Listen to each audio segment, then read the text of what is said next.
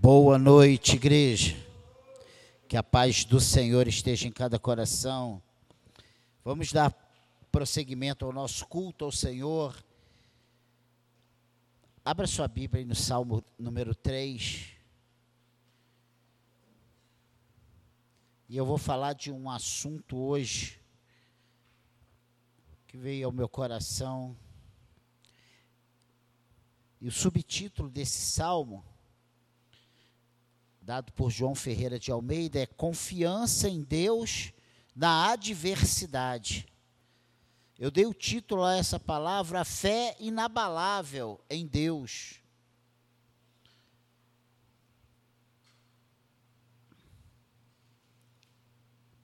Diz assim o Salmo 3. Você achou aí? Senhor, como tem crescido o número dos meus adversários. São numerosos os que se levantam contra mim. São muitos os que dizem de mim: não há Deus, não há em Deus salvação para ele. Porém, tu, Senhor, és o meu escudo, és a minha glória e o, e o que exaltas a minha cabeça. Com a minha voz clamo ao Senhor, e ele do seu santo monte me responde. Deito-me e pego no sono. Acordo, porque o Senhor me sustenta. Não tenho medo de, de milhares do povo que tomam posição contra mim de todos os lados. Levanta-te, Senhor, salva-me, Deus meu, pois feres nos queixos a todos os meus inimigos, e aos ímpios quebras os dentes. Do Senhor é a salvação, e sobre o teu povo a tua bênção. Amém? Esse salmo de Davi, ele foi escrito, né, quando, no período ele está aqui falando com Deus, é uma oração, um, um cântico. Quando ele fugia de Absalão, seu filho, e foi um momento em que Davi estava sendo punido por Deus pela sua, pelo seu pecado de ter é, adulterado com a esposa de Urias, né? E uma das consequências desse pecado foi Absalão, seu filho, se levantar contra ele para tomar o seu reino. E a, nesse inteirinho, os inimigos de Davi aproveitam essa deixa e se levantam contra ele, e ele se vê cercado. E quando nós lemos esse salmo, parece que nós estamos falando de coisas que estão acontecendo com a gente hoje. É muito atual esse salmo. Tem horas que nós nos sentimos assim, cercado, um levante por todos os lados, que a gente fica meio tonto, a gente vai para a direita, tem um e vem. E assim exatamente que Davi se sentia porque todos os seus inimigos pegaram essa deixa, quando o próprio filho se rebela contra ele, quando o próprio filho se levanta para tomar o seu trono, ele pega e ele foge, e nessa saída do, do de, de Jerusalém, de Israel, né, ele fugindo do seu filho para não ter um embate, um confronto com Absalão, que ele não queria essa guerra com Absalão, ele pega e ele vê todos os seus inimigos afrontando, e ele diz aqui uma coisa muito interessante, que ele fala assim, são, no, no, versículo 1 diz, Senhor, como tem crescido o número dos meus adversários, são muitos que se levantam contra mim, são muitos que dizem de mim, não há em Deus salvação para ele. Os adversários de Davi viram aquilo ali e falaram assim, não tem mais jeito para ele, ele está perdido, ele está condenado. Deus não vai mais ser favorável a ele. E a vida do justo é de circunstância feliz, gratificante e às vezes dolorosa, né? Essa é a verdade. Esse homem que foi aclamado, quando ele passava, fizeram até música para ele, né? Davi, Ma, Saul mata os milhares e Davi os dez milhares. Ó, oh, mas chegou uma hora que o povo falou para ele: olha, em Deus não há salvação mais para esse cabra. Esse aí já era. Davi tocava sua harpa, cantava suas melodias de vitória, mas às vezes se via rodeado de inimigos e clamava a Deus. E nós podemos dizer que esse Salmo 3 é um salmo imprecatória, porque ele levanta e pede a justiça, ele pede juízo de Deus sobre seus inimigos.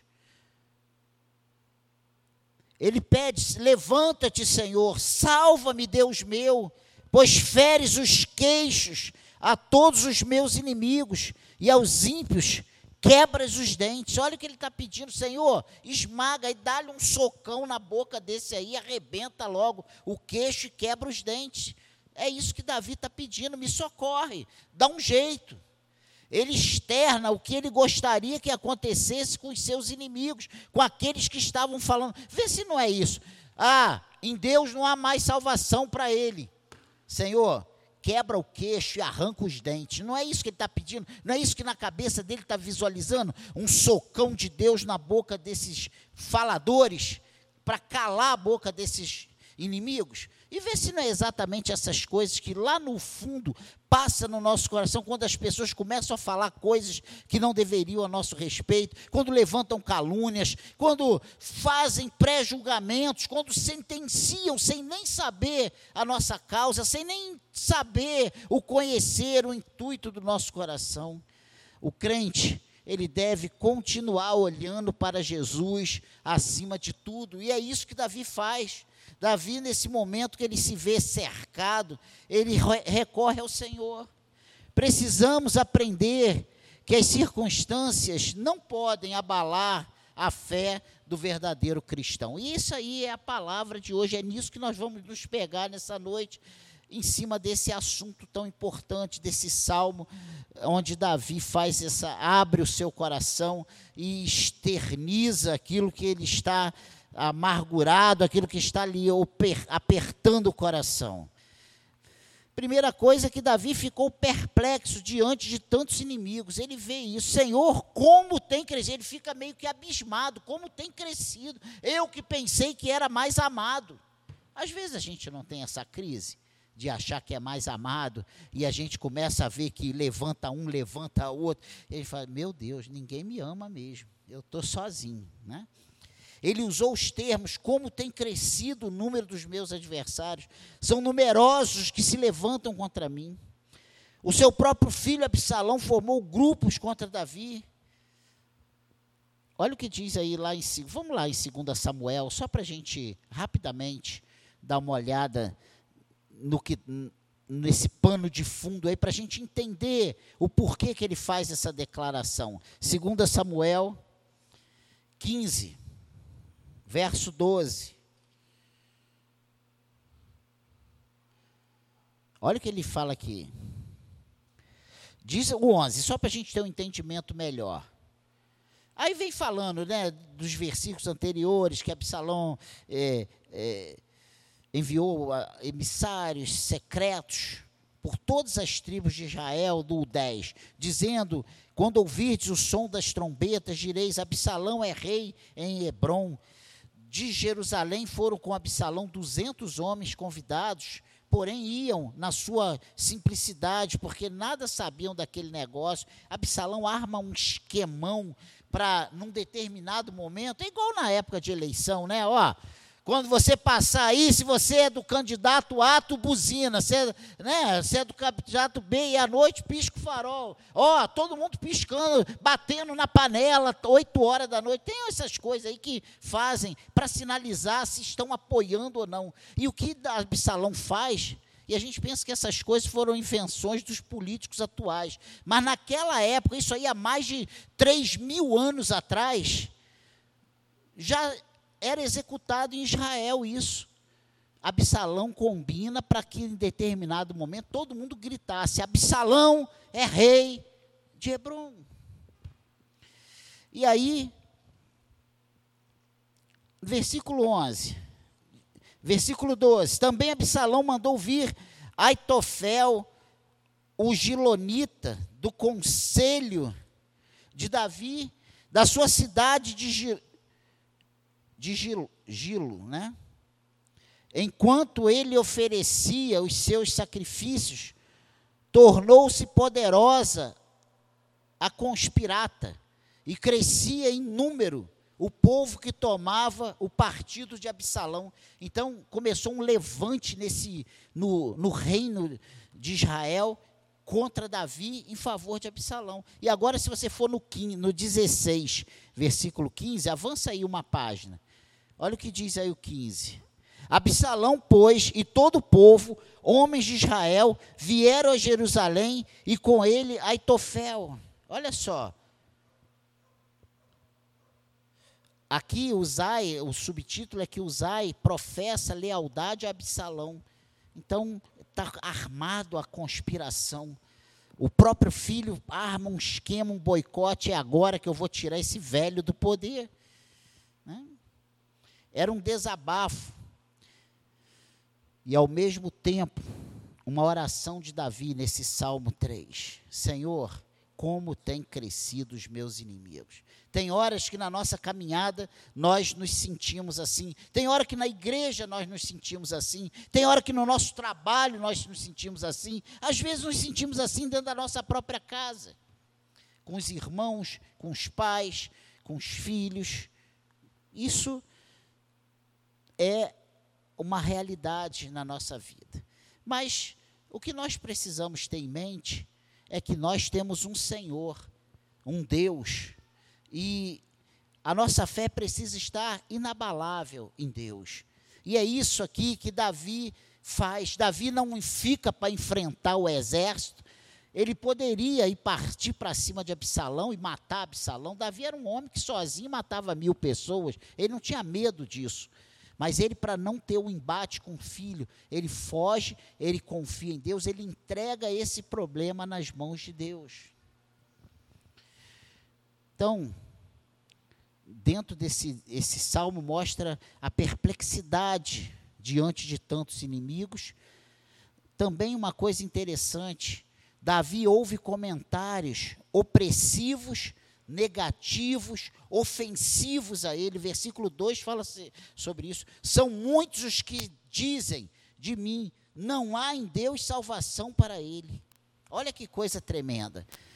Ele, ele além de ver que era uma grande multidão, que eram muitos inimigos, ele ouve coisas terríveis. E naquela época, para Davi, um homem que era apesar dele ser sanguinário, ser um homem violento a, até em certas medidas, um homem que te, teve, fez cometer um pecado terrível, mas ele, ao mesmo tempo, ele era um homem sensível, era um músico, era um adorador, era um homem que alcançou do próprio Senhor testemunho de ser um homem segundo o coração de Deus. E ele faz o que? Ele ouve palavras palavras dizendo que Deus não tinha mais salvação para ele, que não havia lugar junto a Deus para ele, não há mais salvação, não há em Deus salvação para ele. Esse, esses argumentos tentam lançar dúvidas sobre o cuidado de Deus para com Davi. E aqui, nesse, se você avançar nesses salmos e for no Salmo 42, no versículo 10, você vai ver Davi falando sobre esse, esse relacionamento. Você vai ver o relacionamento. E ele vai, você vai ver como ele se sentia. Ele se sentia enfermo. Olha, esmigalham-se-me os ossos quando os meus adversários me insultam, dizendo e dizendo: O teu Deus, onde está? Isso aí matava, isso aí era como se tivesse dado uma, uma flechada em Davi, como se tivesse enfiado uma espada em Davi, quando diziam: que não viam mais o Deus de Israel, o Deus de Davi, pelejando por ele. Não viam mais o cuidado de Deus sobre a vida de Davi. Quando diziam, Davi, você agora está sozinho, Deus não está mais pelejando por você. Isso aí era como se estivesse enfiando um punhal no coração de Davi. Ele diz, ele declara isso: esmigalham-se-me os ossos, quando os meus adversários me insultam, dizendo e dizendo: o teu Deus onde está? Isso para ele era uma ofensa, era uma coisa inadmissível. Davi não suportava a possibilidade do abandono de Deus. E nós vemos isso como uma realidade, uma coisa verdadeira, porque quando ele é confrontado pelo profeta, Davi, esse homem aí é você. Ele não se preocupou se ele ia perder o reino. Ele não se preocupou o que os oficiais dele iam dizer. Ele não se preocupou com a opinião das pessoas. Ele, a única preocupação dele foi: Senhor, eu pequei. Não afaste de mim o teu espírito. A única coisa que ele se preocupou foi: Meu Deus, que besteira eu fiz. Eu vou perder. Eu não quero perder a minha comunhão com Deus. Hoje nós nos preocupamos o que as pessoas vão dizer. Hoje nós nos preocupamos como eu vou ficar sendo visto o que vão dizer a meu respeito, eu que tenho um bom nome na igreja, todo mundo. A preocupação de Davi não foi essa. A preocupação de Davi foi com o relacionamento dele com Deus. O que Deus, como vai ser daqui para frente o meu relacionamento com Deus. E aí, quando as pessoas perguntam, não há mais salvação, dizem, não há mais salvação em Deus para Davi. Quando dizem, Davi, onde está o teu Deus? Por que se levante?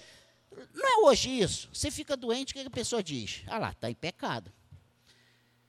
Perde o emprego, diz, ah lá, alguma coisa ele está tá em pecado. Um filho fica doente, está em pecado. Não é assim que funciona. Não era diferente, isso não é coisa da igreja pós-moderna. Isso acontecia há três mil anos atrás. Esse levante todo é porque Deus te abandonou. Mas Deus nunca abandona os seus. O ataque à fé e à moral são mais fortes que os físicos para Davi. Para Davi dizer que ele que Deus não estava nem aí mais para ele, era pior do que alguém chegasse para ele e desse um murro nele. E hoje estou meio violento, né? Mas é o texto que fala sobre isso. Davi mediante a tudo isso, ele demonstra uma fé inabalável em Deus. Essa história de Davi, ela está na Bíblia com um propósito. Existe um, uma finalidade para Deus ter registrado isso nas, nas Santas Escrituras. Não é para a gente ler a história e falar, ah, que cara legal. É para nós pegarmos esses conceitos e aplicarmos às nossas vidas. Pegar esses princípios e aplicar às nossas vidas. Não importa se nós falhamos ou não falhamos. O que importa é nós termos o entendimento que nós pertencemos ao Senhor e que o Senhor vai nos corrigir como um pai que ama o seu filho, mas ele jamais vai nos jogar fora. Deus nos ama. Ele te ama. Davi, ele demonstra uma fé inabalável em Deus. E é isso que eu quero que você volte ao texto, versículo 3 e versículo 6. Porém, tu, Senhor, és o meu escudo, és a minha glória e o que exaltas a minha cabeça. Olha que coisa tremenda. Ele vê a realidade, muitos inimigos, ele vê o que esses inimigos estão falando, coisas terríveis contra ele, mas ele faz uma declaração: Senhor, Porém, tu, Senhor, és o meu escudo, és a minha glória e o que exaltas a minha cabeça.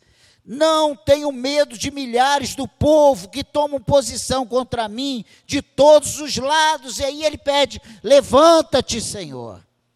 Salva-me, Deus meu. Ele em momento nenhum diz: Eu vou puxar a minha espada, e como eu fiz lá e matei mil, eu vou voltar lá e vou fazer de novo. Não. Ele fala: Senhor, olha, eu dependo só de ti. Tu és a minha força, tu és a minha esperança. É o Senhor quem vai lutar a minha guerra. Se o Senhor não fizer, eu, nada vai acontecer. É isso que ele está dizendo aqui. Levanta-te, Senhor. Salva-me, Deus meu, pois feres nos queixos a todos os meus inimigos e os, aos ímpios quebras os dentes. Do Senhor é a salvação e sobre o teu povo a tua bênção. Olha que coisa tremenda. Davi chama Deus de escudo. Escudo é uma arma de proteção. Ele está dizendo assim: Deus, Tu és a minha proteção. Estão todo mundo levantando contra mim, inclusive meu filho, mas tu és a minha proteção. Nós temos sérias dificuldades em confiar plenamente em Deus.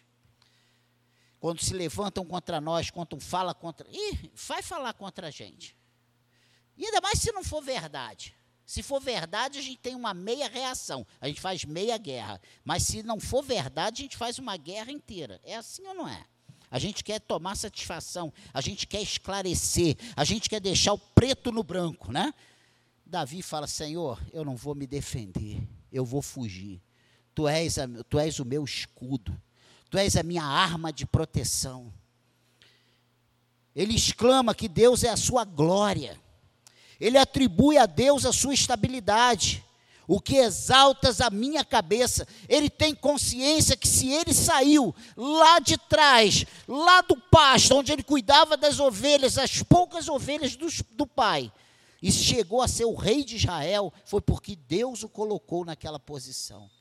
Ele vê a mão de Deus em no, traje, no, trajeto da sua vida, no decorrer da sua história. Ele vê Deus exaltando, Deus colocando, é, sabe, Davi na posição que ele estava.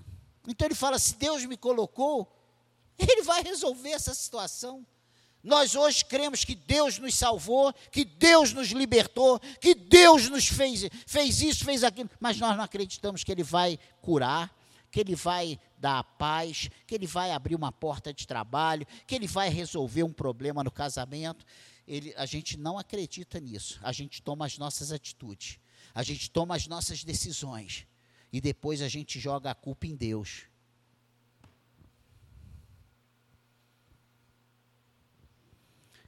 Davi, ele diz não ter medo, ainda que milhares de inimigos o cerquem.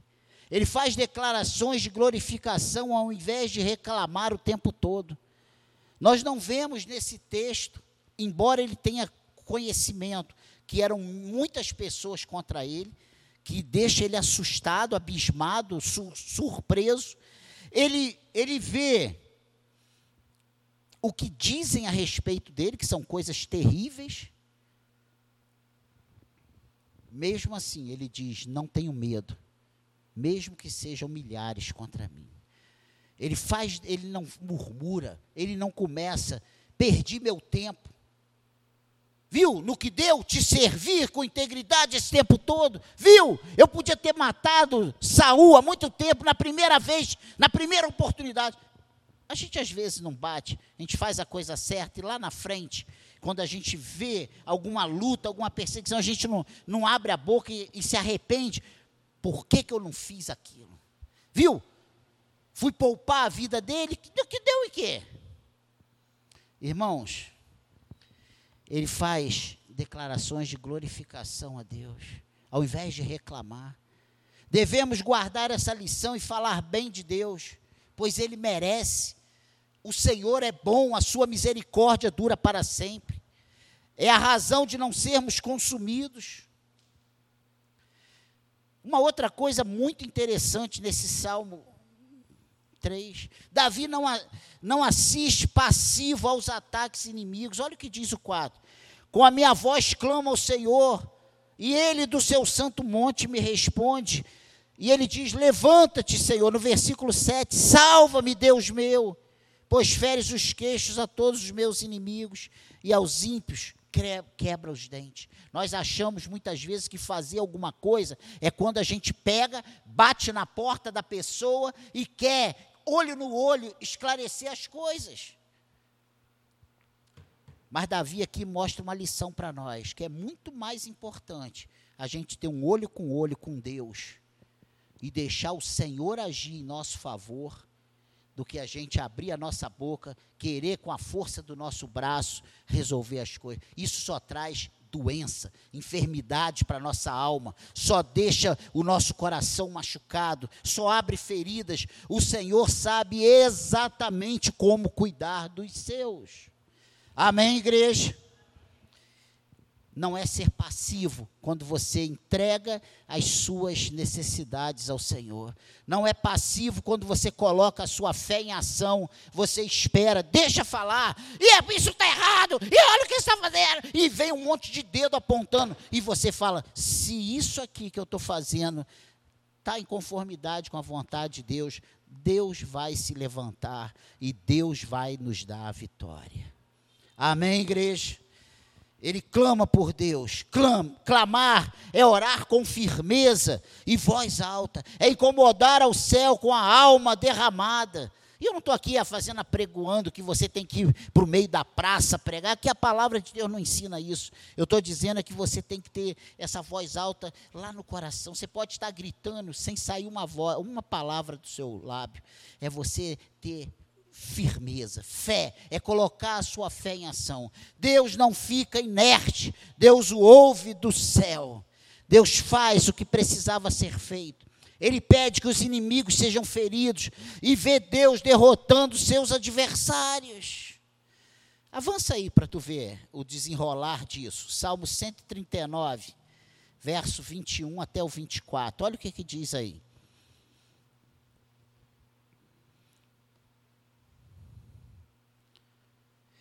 Olha o que ele diz para o Senhor: Não aborreço eu, Senhor, os que te aborrecem, e não abomino os que contra ti se levantam. Aborreço-os com ódio consumado. Para mim são inimigos de fato. Sonda-me, ó Deus, e conhece o meu coração. Prova-me e conhece os meus pensamentos. Vê se há em mim algum caminho mau e guia-me pelo caminho eterno. Meu Deus. Que, que confiança que Davi tinha. Davi pede a Deus, Senhor, sonda o meu coração. Muitas vezes nós não temos coragem de abrir a nossa boca e pedir, Senhor, sonda o meu coração. Sabe por quê? Porque diante da nossa vozinha meiga, nós temos sentimentos ruins, nós temos propósitos ruins, nós temos objetivos escusos, e aí a gente não pode falar para Deus, Senhor, sonda meu coração. Que nessa noite possamos sair daqui diferente. Davi recorre à força superior para evitar confronto com seu filho. Nós devemos ainda hoje clamar ao Senhor diante das nossas necessidades e ansiedades. E Filipenses, no capítulo 4, fala uma coisa muito interessante. Paulo, se dirigindo à igreja de Filipe, nessa carta aos Filipenses, ele fala algo tremendo. Aqui no capítulo 4 de Filipenses, no versículo 6 e versículo 7. Ele diz o seguinte: Não andeis ansiosos de coisa alguma, em tudo, porém, sejam conhecidas diante de Deus as vossas petições pela oração e pela súplica com ações de graças. E a paz de Deus, que excede todo entendimento, guardará o vosso coração e a vossa mente em Cristo Jesus. Você quer ter vitória diante dos, dos ataques, diante dos levantes? Fique tranquilo, não fique ansioso, não se preocupe.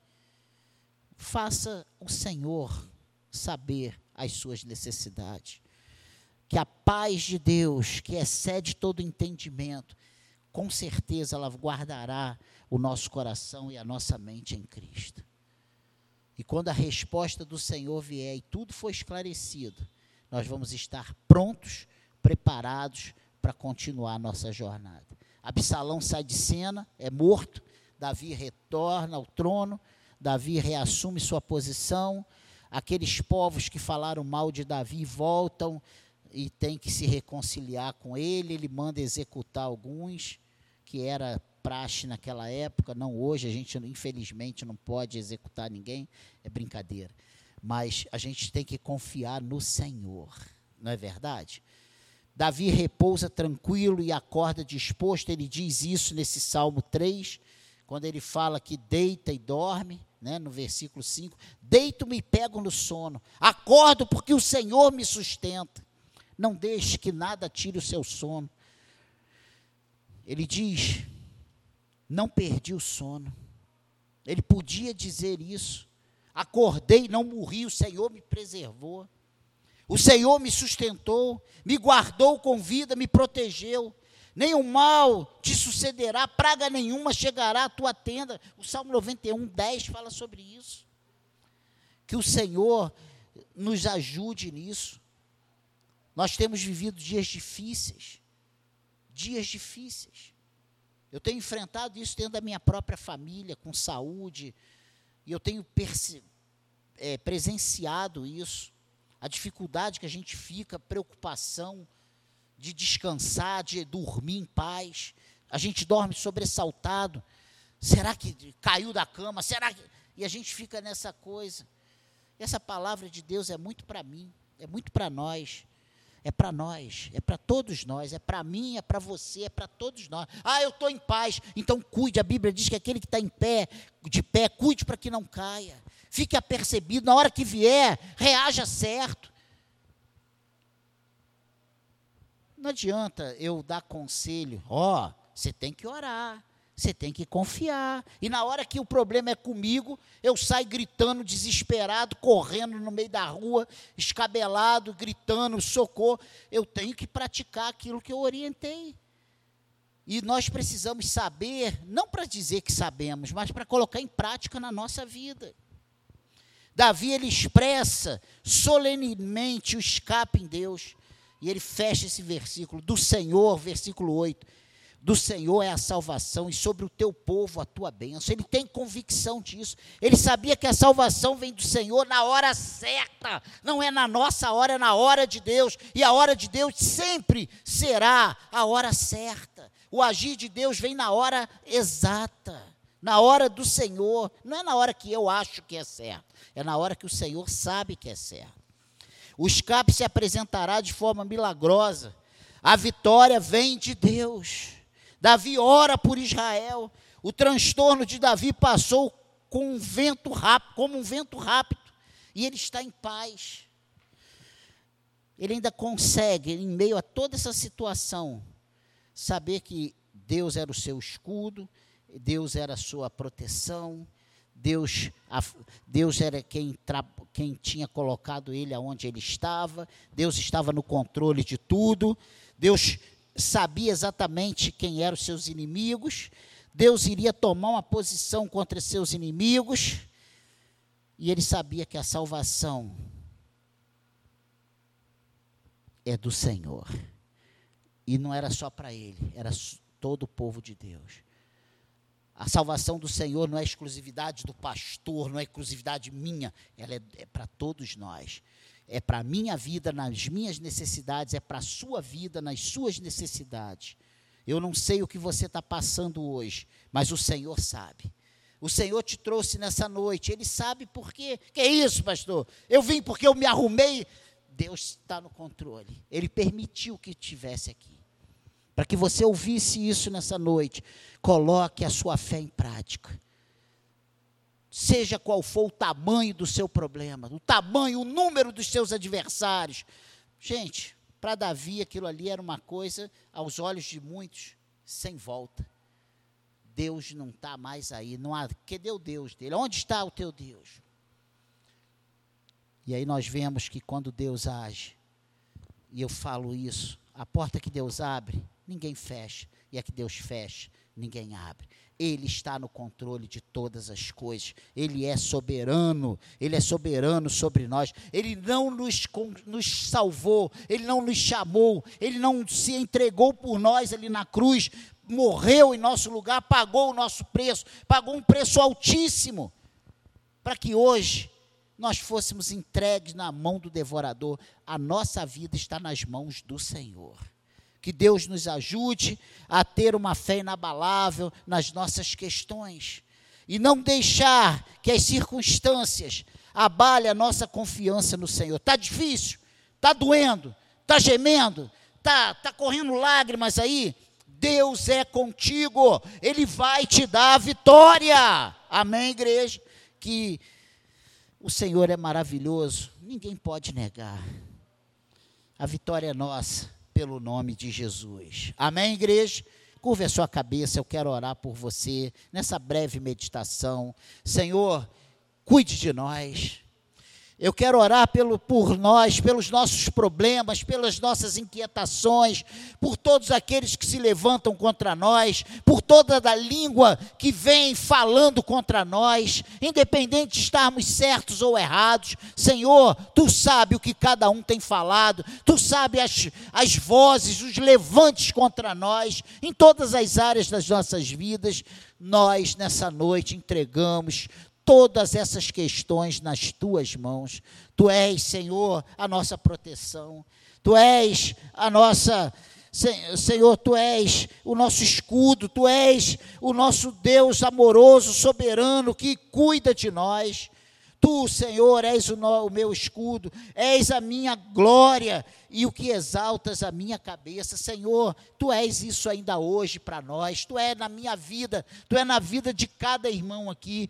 Tome as nossas necessidades nas tuas mãos. Pai querido, cuide de nós, cuide de nós, Senhor. Cuide das nossas questões, nos abençoe, aumente a nossa fé. Pai querido, que coloquemos a nossa confiança inteiramente no Senhor, que esperemos a resposta, a vitória, a reação do Senhor, julgue a nossa causa, sonde o nosso coração, nos abençoe e seremos abençoados. Amém, igreja? Que o Senhor te abençoe nessa breve meditação, que o Senhor fale ao teu coração nessa